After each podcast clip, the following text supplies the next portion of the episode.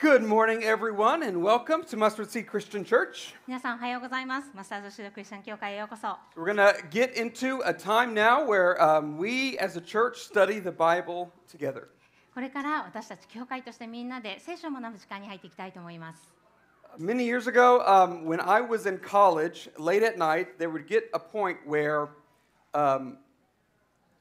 I was fed up with doing homework. えー何年も前私がまだ大学生だった時に夜遅くになってもう宿題これ以上できないやりたくないってそういう状態になった時 And so in the dorms, we would get together with the guys and we would play a, a really dumb and silly game called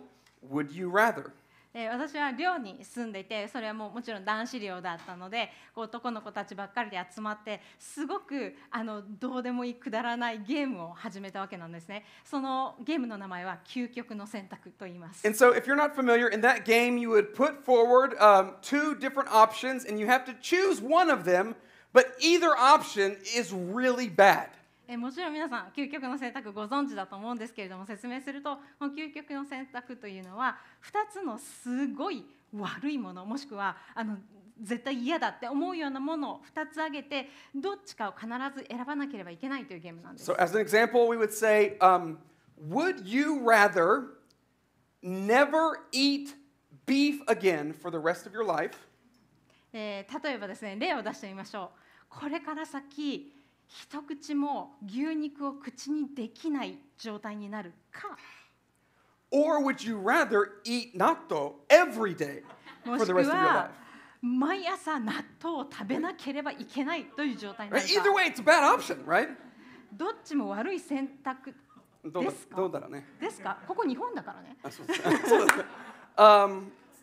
it would be hard. I don't know which one I would choose. It would be hard. えアンティにとってはこれは究極の選択なんです Okay, よ、 we're going to play um, Would You Rather today as we start the sermon. えー今日はこのメッセージを始めるにあたってこの究極の選択を一緒にみんなにしていきたい Uh, と I'm 思い going ま to す put up three options on the screen, and you have none of them are good. But if you had to be one of these, which one would you choose? You got to choose one. えーこれから3つの選択肢をスクリーンに出します。 この中からどれどの選択肢もいいものではないんです当然ながらね。でもこの中の3つの中から1つ選ばなければいけないとしたら皆さんは何を選択されますか？Okay, so would you rather A, はい究極の選択です。1 be deaf 耳が聞こえなくな for the る rest of your life, もうこれからずっとですね。Alright. 死ぬまで耳が聞こえなくなる。B, blind, can't で see, B はこれから死ぬまで目が見えなくなる or C, be paralyzed, where you have to be in a wheelchair for the rest of your life. で C ちょっとここに麻痺するとだけ書いてありますけれどもほぼ全身全身麻痺のような状態になってもう、あのー車椅子での生活を余儀なくされる死ぬ Now, まで I would rather be none of these, but if you had to choose one, which one would you choose? もちろんこの中のどれも選びたくないしそうなりたくないんですけれどももし一つ選ばなければいけないとしたら皆さん何を選びますか、How many of you would choose to be deaf? えっと A を選ぶ方いらっしゃいますか Okay. How many of you would choose to be blind? You have to choose 目が one. 見えなくなるのを選ばれる方、Okay, few okay. はい、How many of you would choose to be paralyzed? そして C を選ばれる方いらっしゃいますか Couple, few. Okay. はい何人かいらっしゃいます If ね it were me, uh, I would rather have none of them. でもちろん私選もちろん選びたくないんですけど、ね、どれにもなりたくないんですけれど Uh, も、if I had to choose, I would choose to be deaf. でももしどうしても選ばなければいけないとしたら私は A を、えー耳が聞こえなるこなくなることを選ぶと思います。I love music, and it would be hard, obviously, to not hear what's going on around me, but I would learn to be able to communicate with other people. でもちろん私まず音楽が大好きですしそして自分の周りに何が起こっているのかその音を聞こえな音が聞こえなくなるっていうのはすごい辛いことだと思うんですけれども私はこう音が聞こえないなら聞こえないで何らかの方法を新しい方法を学んで他の人とコミュニケーションを取ることができ I るでし could still read, there would still be subtitles. Those who I love could learn sign language, and so we could still communicate. えー例えば、あのー耳が聞こえなくなっても読むことはできますし何、あのー映画とかにサブタイと字幕があるように字幕とかを読めばこう何が起こっているか分かるしまた私の近しいもの私を愛している者たちがこの手話を学んでくれればその手話を通し通じてあのまだコミュニケーションを取ることができるんですよね。And then after that, if I had to choose between the, the last two, I would choose to be paralyzed. そしてまあ A 今ちょっと話したんですけれども B と C だけしか選択肢がなかったとしてどっちかを選ばなきゃいけないとしたら私は C の麻痺する方を選ぶんです。I love playing sports. I love being able to move. But I, if I was in a wheelchair for the rest of my life, I would still be able to enjoy life and, and be able to do many of the things that I enjoy doing. えー私はスポーツがすすごく好きですしまたこう自由に歩き回ることができる自分で好きに動くことができるってことは本当に素晴らしいことだと思いますけれども自分がたとえこれから一生あの車椅子で過ごさなければいけなかったとしても私は自分の人生を楽しむことができると思うんです But for me, the last one I would choose would be to be blind. I feel like I would, I would just feel helpless all day, every day. けれども私にとって一番最悪の選択肢どうしてもこれは嫌だって思うのが B の目が見えなくなることです。もし目が見えなくなったら本当に私はこう自分ではもう何もどうしようもできないってそういうふうに思ってしまうと思うんです。Imagine you were blind and you have been blind for decades now. ちょっと皆さんご自身が目が見えなかったとしたらと想像してみてください。そしてただ今目が見えないだけでなくてもう何年も前からそういう状態だったというふうに想像してみていただけます If か you were blind, what would you want probably more than anything else? もしあなたがそんなふうに長い間目が見えない状態であったとしたらあなたが今この時に他の何よりも求める一番のものは何ですか To be able to see. きっとそれは目が見えるようになることですよね Well, right now at our church, we're studying kind of chapter by chapter through the Gospel of John in the New Testament. 私たちの教会では今新約聖書のヨハネの福音書を一章一章見ていくそのようなメッセージのシリーズを行っています And we're learning about who Jesus is and what did he do, what did he teach, and why does any of that have to do, what does that have to do with us today? えー このシリーズの中で私たちはイエス様がどのような方かイエス様が何をしたのかイエス様がどんなことを教えたのかそしてこれら全てが今起きる私たちに一体どんな関係があるのかそんなことを、え学んでいっています。Well, today we, we are in chapter 9, and in chapter 9, Jesus heals a man who was born blind.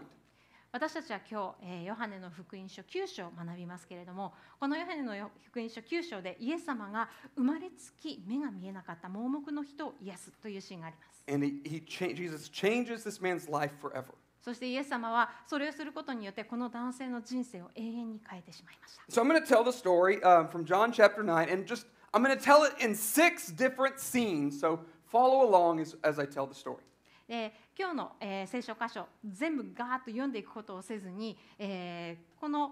チャプター、えー、と9章に書かれている内容を6つの場面に分けて、えストーリー物語として語っていきますどうぞ皆さんついてきてくださ So い this first scene is when Jesus actually heals the man who was born blind.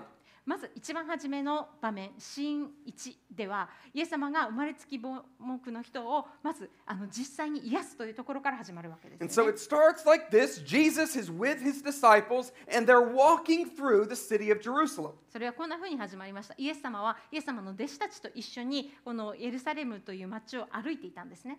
And as they're walking through, they meet a man who was blind and had been blind his whole life. そしてそんな風に歩いている中でイエス様と弟子たちはある人、この人は生まれつき盲目であったんですけれども、その人に出会うわけなんです。And Jesus' disciples, instead of having compassion, caring for this man who was born blind, they use him as a way to have a theological debate.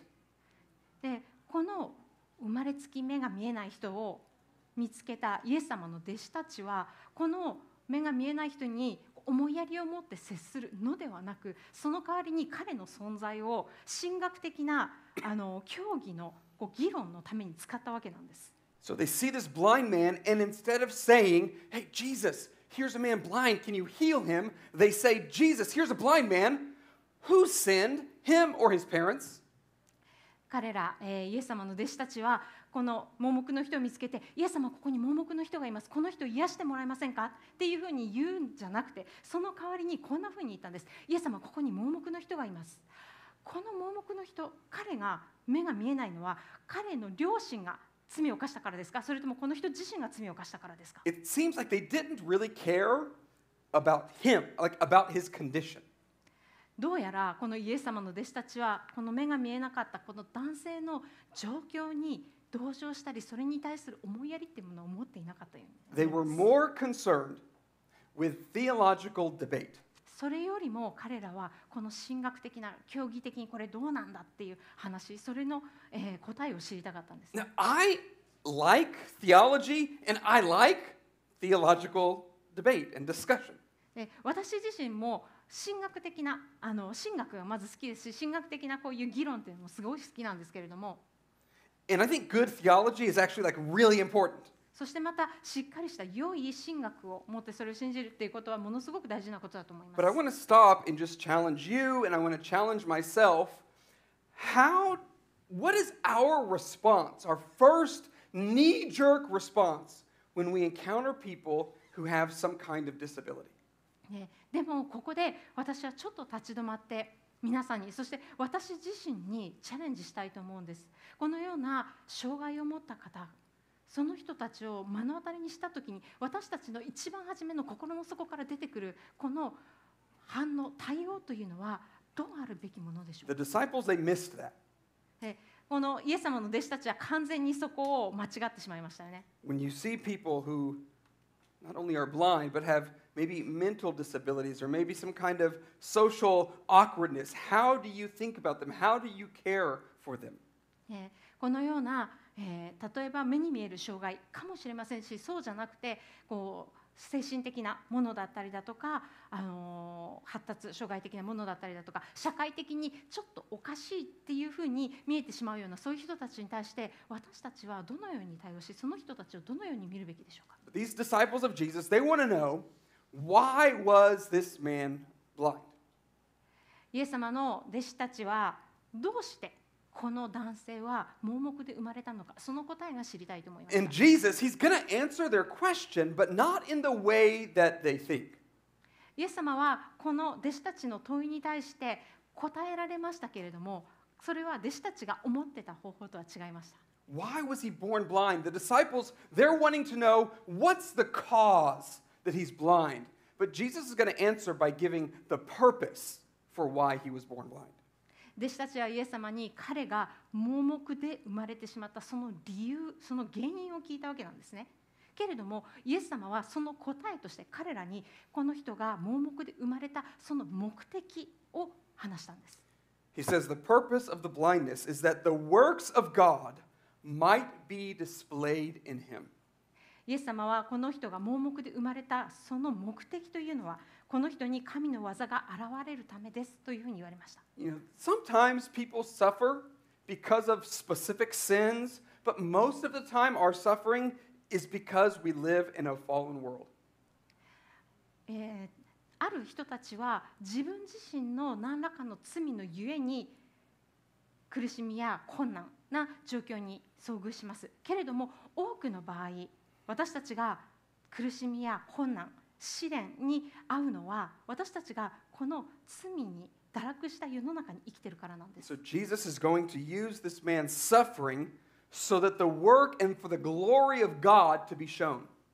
そしてイエス様はこの男性の苦しみそれを神様の技と栄光が表せられるためにそれを使われたんです So Jesus, he takes this man, he spits on the ground, he makes mud, and he rubs it on the guy's eyes and tells him to go wash off the, the mud. そこでイエス様が何をしたかというとイエス様は地面に唾を吐きそしてその唾で泥を作ってこの泥をこの目が見えない男性の目の上にこう塗ったわけなんですよねそして行ってシュラムの池で洗いなさいというふうに言いました And when he does this, he comes back and he's healed. He can see. That's the miracle. えーそして彼がイエス様に言われた通りに行って自分の目に塗られた泥を洗い流して戻ってくるとこの人の目は癒されて見えるようになっていましたこれが実際に行われた奇跡です Scene two, that's the miracle, scene one. Scene two is when the people there in the city, they see him and they begin to question him. えーここまでが場面1シーン1イエス様が実際に奇跡を起こして目を癒す場面ですここからはシーン2人々が癒されたこの町にいた人たちが癒された人に対していろんな質問を投げかけるシーンです? Everybody knew who this man was. He'd been there for years. えーこの町のみんなみんなにこの目が見えない人っていうのは知られていましたなぜなら生まれながらにして盲目でずっと盲目のままそこにいたからです、begging on the streets every day for money. えーそして、ま、このある通りに座ってずっとこう物乞いをしてたわけですよ目が見えないこの状態で恵んでくださいっていうふうに And so the people see him, and, and some are like, Whoa, how did you, how can you see? そしてそんな人がこう普通に見えて歩いてたとしたら周りの人は当然びっくりしますよねえどうしたのなんで今見えてんの But other people are like, No, that's, that's not the guy who was blind. We, that's not him. でもある人たちはこう言いましたいやいやいやあの人似てるけど違うよ別人だよ so the guy, he's like, Look, it's me. You know me. You've seen me. It's really me. ね、ここで癒された人は言いましたいや私ですその人は私ですあなたは私を知ってるでしょいつもそこにいたじゃないか And so they ask, Well, then how can you see? そうすると当然周りのこの人々は聞きますよねじゃあなんであなた今見えてんの？So this man answers. He says, The man called Jesus made mud and anointed my eyes and said to me, Go to Siloam and wash. So I went and I washed and I received my sight. 彼はこのように答えました彼は答えたイエスという方が泥を作って私の目に塗りシロアムの池に行って洗いなさいと言われましたそれで行って洗うと見えるようになりました It's like this guy doesn't really even know much about, like, about Jesus. Like, oh, this, this guy that they call Jesus, he told me to go do this.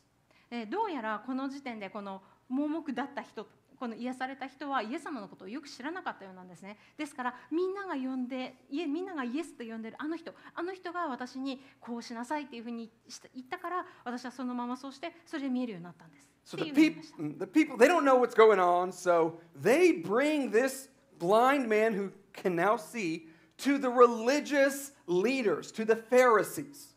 えー人々は一体何が起こってるのか分からなくてすごい混乱したわけなんですねだからこの目が今まで見えなかったのに癒されて見えるようになったこの人をその時の当時の彼らの宗教的な指導者たちパリサイ人のもとへと連れて行ったわけなんです So that's scene three. これが、え3つ目のシーンです。They bring him to the Pharisees, and when we in this scene we learn when Jesus healed the man, he healed him on the Jewish Sabbath day.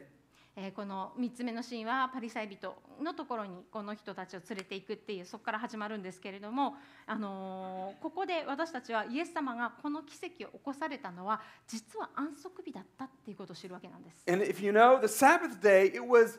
against the Jewish law to work on the Sabbath and healing somebody would have been considered work. そしてご存知の方多いと思うんですけれどもユダヤ教の立法においてこの安息日に何か働く労働をするっていうことはあの禁じられているんですねそして人を癒すということもまた労働として数えられるということなんで In す fact, even spitting on the ground, making mud, and putting it on his eyes would have been considered work. でイエス様が実際したことっていうのは唾吐いて泥作ってそれを塗ったっていうそれだけなんですけれどもこれもこの働く労働に数えられてしまうわけなんですね So they asked the Pharisees, they asked the man, How can you see? でこうやこのようにしてパリサイ人の前に連れてこられた癒された人に対してパリサイ人たちはこのように質問しますどうやってお前は癒されたのか？So the man tells the Pharisees, He put mud on my eyes, I washed, and I see. なのでこの男性はパリサイ人たちにこのように答えましたあの方が私の目に泥を塗り私が洗いましたそれで今は見えるのです He's telling the Pharisees what happened to him. That's it.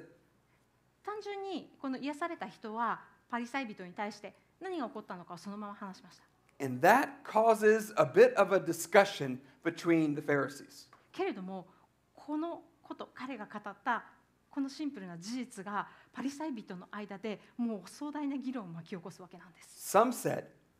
There is no way Jesus could be from God, because if he was really from God, he wouldn't break the law and work on the Sabbath day. ある人たちはこう言いました安息日にこんなことをする彼が神様からの人のわけがない神様から来た人なら絶対に安息日にこのような労働はしないはずだと。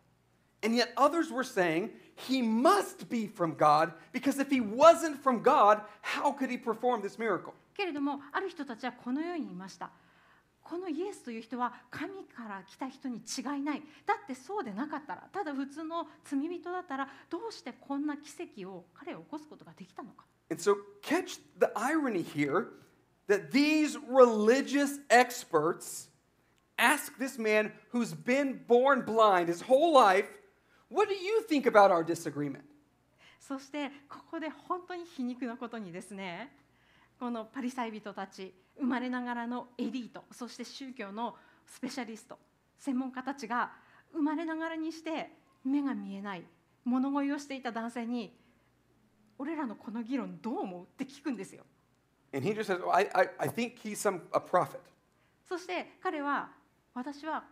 あの人は預言者だと思いますっていうふうに答えるわけなんです No one knows what to do about Jesus performing this miracle. この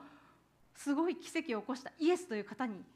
対してわもう誰もどうしたらいいのか分かんないわけなんですよね。And so um, the Pharisees decide, let's bring in this man's parents. このような状況だったのでパリサイ人たちはよし分かったこの癒された人の両親を呼んでこようっていうになるわけなんです。そ、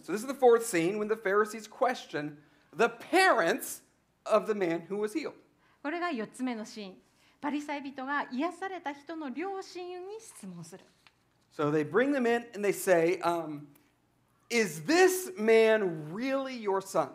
そして、えー、このパリサイ人たちは連れてこられた、癒された人の両親に対して、この目が見えるようになったこの人はあなたの息子か？本当に？って聞くわけなんです。Yes, that's our son. えーご両親は答えます。はい、その通りです。Was he really born blind? 彼は本当に盲目で生まれたのかとさらに問います。Yes. はい、その通りです。Seriously? 本当に？Yes. そうです。Okay. Well, then how can he see? じゃあ、じゃあなんで今彼が見えるのか？I don't know. わかりません。Actually, they say, We know this is our son, and we know that he was born blind, but how he now sees, we do not know, nor do we know who opened his eyes. Ask him. He is of age. He will speak for himself. この両親は実際にはこのように言いました。これが私たちの息子で盲目で生まれたことは知っています。しかしどうして今見えているのかは知りません。誰が息子の目を開けてくれたのかも知りません。本人に聞いてください。もう大人です。自分のことは自分で話すでしょう。They still don't know what happened. 彼らはここに至ってもまだ一体何が起こったのかがわからないんです。And we are beginning to see there's a story here, not just about this man healed of his physical blindness, but a spiritual blindness that's taking place among the religious leaders. えーここで私たちが見ることができるのはイエス様はこの盲目の人の物理的な盲目を癒されたわけなんですけれどもこの宗教的なエリートこのスあの専門家たちは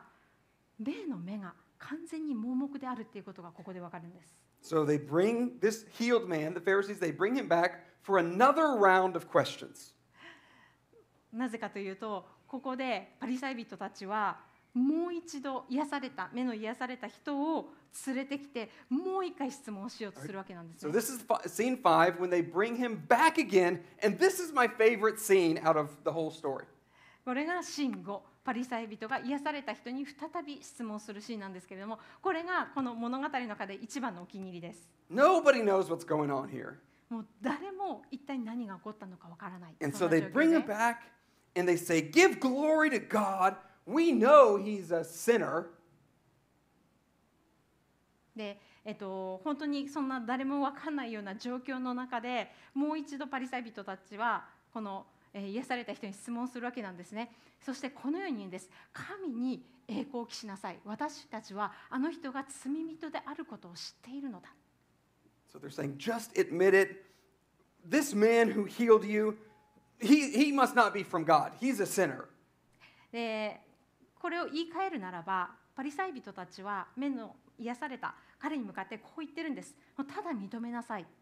お前を癒したあの人が神様から来た人でないことはもう確かなんだから絶対に神様から来た人であるわけがない。あの人は罪人なんだから罪人なんだから。Now, pay attention to this man's response. でもここでこの癒された人が言ったその応答に注目していただきたいんです。He answered, Whether he is a sinner, I do not know.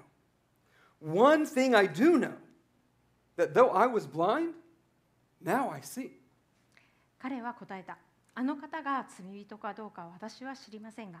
一つのことは知っています私は盲目であったのに今は見えているということです I don't know how he did what he did. えー私は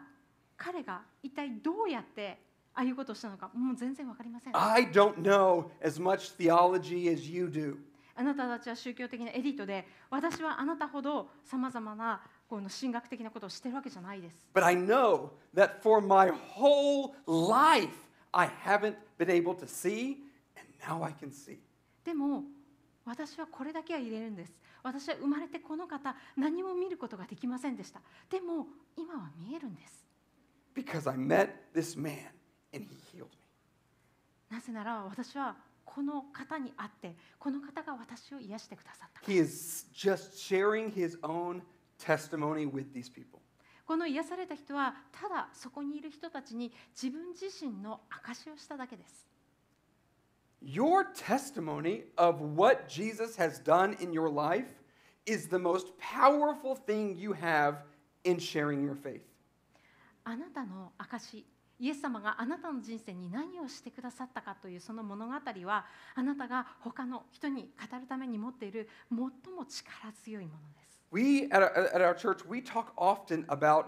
our responsibility to share our faith with others. えー私たちのこの教会では私たちクリスチャン一人一人が私たちの信仰を他の人と分かち合うその責任についてよく話します。To do that, you don't need to know all of the answers to all of your questions. それをするのに私たちは全ての質問に対する答えを持っている必要はありません You。don't need to be a pastor. 別に牧師である必要もないですし You don't need to know lots of theology. またたくさんの神学を知っている必要もありません。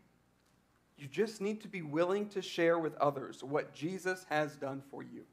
ただ 自分自身にイエス様が何をしてくださったのかそのことを話す他の人に話すその心があればいいんです That's what this man does. それこそがこの癒された男性がしたことでした And they keep asking questions How did he do it? What did he do? でもパリサイ人たちはさらにしつこく質問していくわけなんですねえ実際に彼は何をしたんだ？どうやってしたの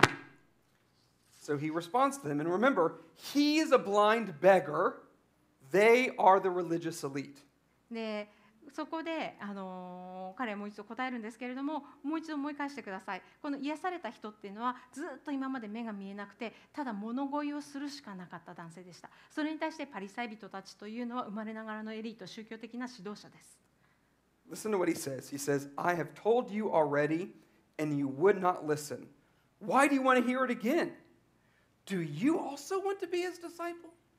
そこで彼はこのように言ったんですすでに話しましたがあなた方は聞いてくれませんでしたなぜもう一度聞こうとするんですか？あなた方もあの方の弟子になりたいのですか? And that, that didn't go over well.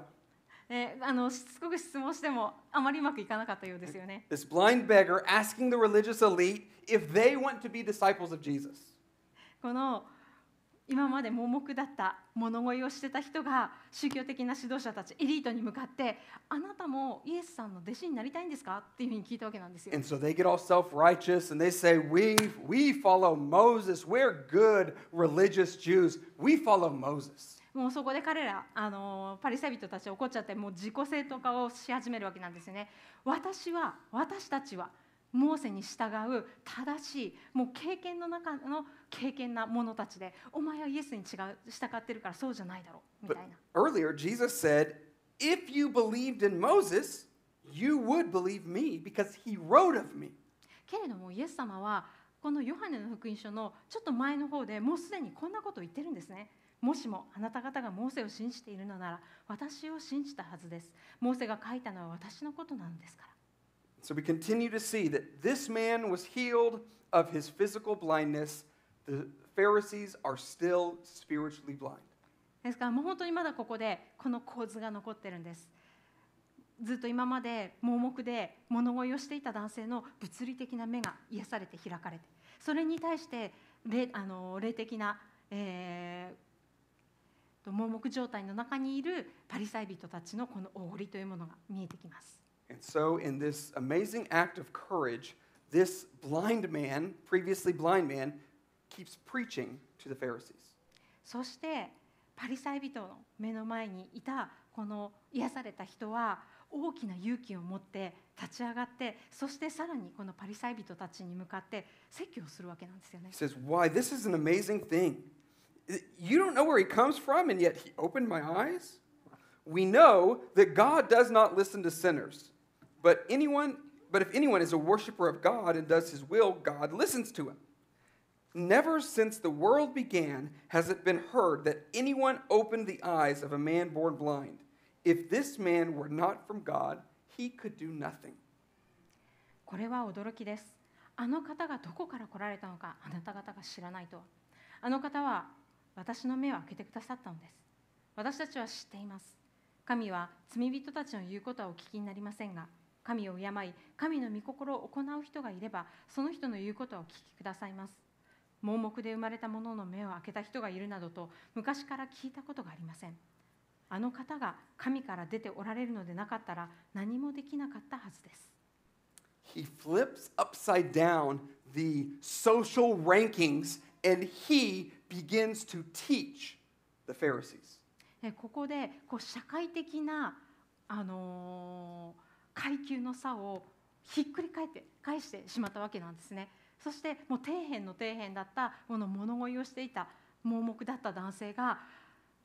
エリート中のエリートたちを教えているという立場になるわけなんですよ。But they were spiritually blind, they couldn't accept it, and so they cast this man out from their presence. けれどもパリサイ人たちはまだ霊的に目が見えていない盲目の状態だったのでこの男性が言うことを受け入れることができませんでした。そして彼らはこの男性を自分たちの前から追い払ってしまったんです。Which is going to lead to the last, the sixth scene when Jesus talks to the man that he healed.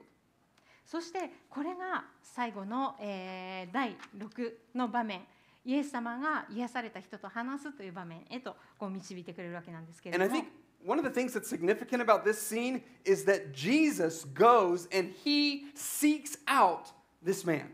えーこの場面の素晴らしいそしてとても重要なことというのはイエス様ご自身が追い払われてしまった人を探しに行き見つけ出しそして語りかけたということなんです。 This is verse 35. It says, Jesus heard that they had cast him out, and having found him, he said, Do you believe in the Son of Man? He answered, And who is he, sir, that I may believe in him? Jesus said to him, You have s- seen him, and it is he who is speaking to you. He said, Lord, I believe. And he worshiped him. えー35節からイエスはユダヤ人たちが彼を外に追い出したことを聞き彼を見つけ出して言われたあなたは人の子を信じますかその人は答えた 主よ私が信じることができるように教えてください。その人はどなたですか？イエスは彼に言われた。あなたはその人を見ています。あなたと話しているのがその人です。彼は主よ信じますと言ってイエスを礼拝した。And that's the last that we ever hear from this guy. この、えー目が盲目だったんだけれども癒された。この人の話はここまでです。これ以降はありません the beginning of the chapter, this man was blind. He meets Jesus, and his world is changed. このチャプターの、えー9章の一番初め彼は盲目の状態でしたそしてイエスに出会いそこで彼の人生は激変しました And when the chapter started, he didn't really know too much about Jesus. He calls Jesus the man that they call Jesus. そしてまた彼自身 この9章が始まった時点でイエスという方のことをほとんど何も知りませんでした彼がこのイエス様のことを呼んだ時にあの人々がイエスって言ってるあの人みたいなそんな感じだったわけなんですよね As he begins to realize more of who Jesus is, he calls him a prophet.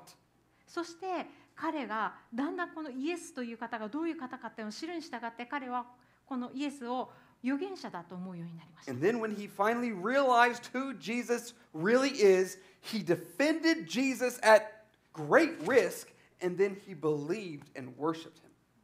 そして彼が実際にこのイエスというお方がどのような方かこのありのままのイエス様を見ることができた時それに気づいた時に彼自身が大きな危険を冒してパリサイ人たちの前に立ち上がりそしてイエス様を弁護したわけなんですよね。I think Jesus healed this man for sure because he had compassion on the man. もちろん私はこの盲目だった男性をイエス様が癒されたのは本当に心の底から彼に同情されてその思いやりの心でもって癒されたと思います。けれどもそれ以上に彼を癒すことには多く大きな目的があったんです Because through healing this man, Jesus is showing there are some who remain in spiritual blindness, and there are some who, if they will allow me, I will heal them of their spiritual blindness. なぜならイエス様はこの盲目だった人を癒すことによってその目を開くことによってさらにその人たちの心にある霊的な盲目について言及しそこを照らし出しそしてもしあなたが私にそれをさせてくれるなら私はこの霊的な盲目すらも癒すことができるのだよというそのことを示されたわけなんですよね。And so this man, he was healed of physical blindness and of his spiritual blindness. ですからこの盲目だった男性というのは自分自身のこの物理的な目盲目だったこの目を癒されるのと同時に彼の霊的な盲目も癒されたんです。そして彼はイエスを信じ、イエスを礼拝しました。Do you? あなたはどうでしょうか？Do you believe and worship Jesus? あなたはイエスを信じ、あなたはイエスを礼拝しますか？Have you allowed him to heal you of your spiritual blindness? あなたはイエス様にあなたの霊的な盲目を直していただきたいと思っていますか？And if you have, Are you willing now, like this man, to stand up and to speak out for Jesus? そしてもしそのような霊的な盲目を癒されたならあなたもこの男性と同じように立ち上がってイエス様を語るために皆の前に出ていきますか？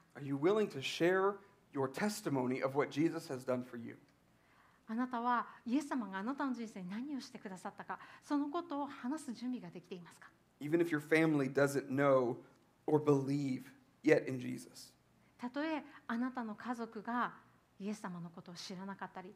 また信じていなかったとしても Who is it in your life who you might need to share your testimony with? あなたの人生の中にあなたの周りにいる人の中であなたが自分の証を語らなければいけない人は誰でしょうか To tell, I once was blind, but now I see. Let me tell you more. 私はかつて盲目だったけれども今は見えるようになりましたもっとこのことをあなたに分かち合わせてください if you're not yet a believer, if you're not yet a Christian, if you don't believe in Jesus yet, I want you to remember that in this story, Jesus went and sought out this man. もしあなたがイエス様をまだ信じていないあな、えっとクリスチャンではない方がいらっしゃいましたらどうかこのことをしてほしいんですこの物語の中でイエス様はこの盲目の男性追い払われてしまった男性をご自身で探しに行かれたんだということ he's seeking you out too. イエス様はまたあなたをも探しておられます He wants to heal you of your spiritual blindness. あなたの霊的な盲目からあなたを癒したいと思っておられます And he will change your life so that you may believe in him and worship him.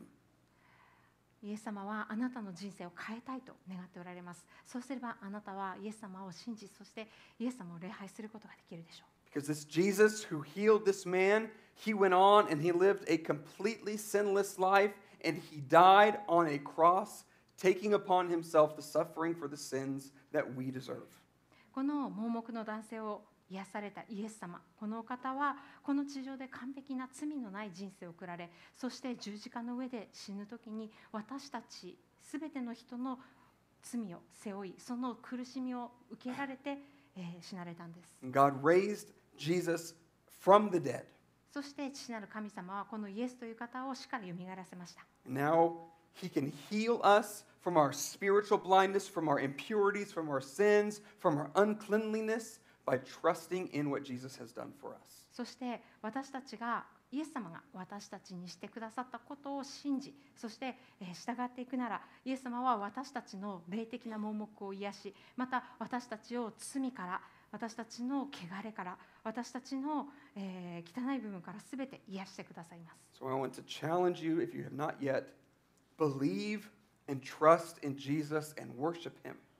だですからぜひ今日まだイエス様を信じてない方がいらっしゃいましたらこの時にイエス様を信じ礼拝する従うという決断をしていただきたいと思います to challenge you, if you have not yet, be baptized. そしてまた、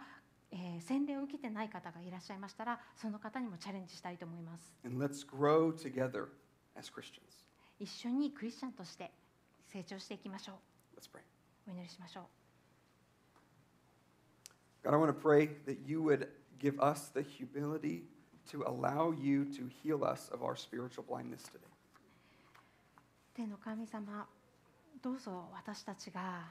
謙虚にへり下ってあなたに私たちの霊的な盲目を癒してくださいということができるように助けてください And God, I want to ask today for the many in this room listening right now who have received that spiritual healing. God, I want to pray that we would have the courage, like this man who was healed in the story, to stand up to those um, and share our testimony with them. 神様どうぞこの部屋にいる一人一人が今日見た物語の中の盲目を癒された人のように立ち上がってあなたのために語るそのような勇気を持つことができるようどうぞ助けてください.イエス様の皆によってお祈りします.アーメン